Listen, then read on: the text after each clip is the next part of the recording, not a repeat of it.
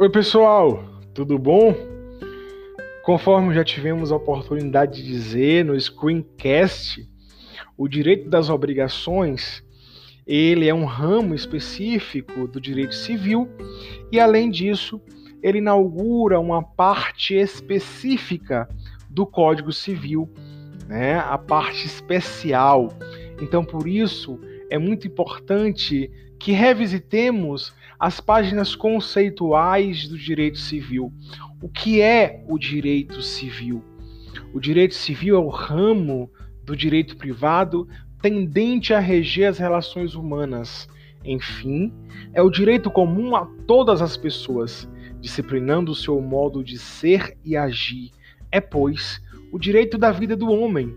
Nós podemos dizer, em palavras resumidas, que o direito civil é o direito, é o conjunto de normas que disciplinam os atos da vida civil. A exemplo de contrair obrigações, contratos, títulos de crédito, aquisição de posse, propriedade, contrair matrimônio, divórcio, herdar. Então, o direito civil é o direito privado comum, geral ou ordinário, de modo analítico, é o direito que regula a pessoa na sua existência e atividade, a família e o patrimônio. É também importante comentarmos sobre os princípios do direito civil, sobretudo aqueles que interferem diretamente o campo das obrigações.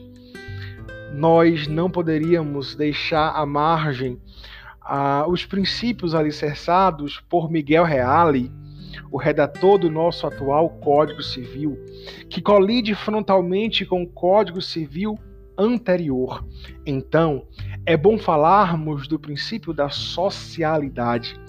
Esse princípio defende a ideia de que os valores coletivos devem ser superiores e são superiores aos valores individuais. A predominância, sim, dos valores coletivos em detrimento dos valores individuais. E é possível enxergar no artigo 421 do Código Civil a liberdade de contratar será exercida em razão e nos limites da função social do contrato. É, também não poderíamos deixar de mencionar o princípio da eticidade.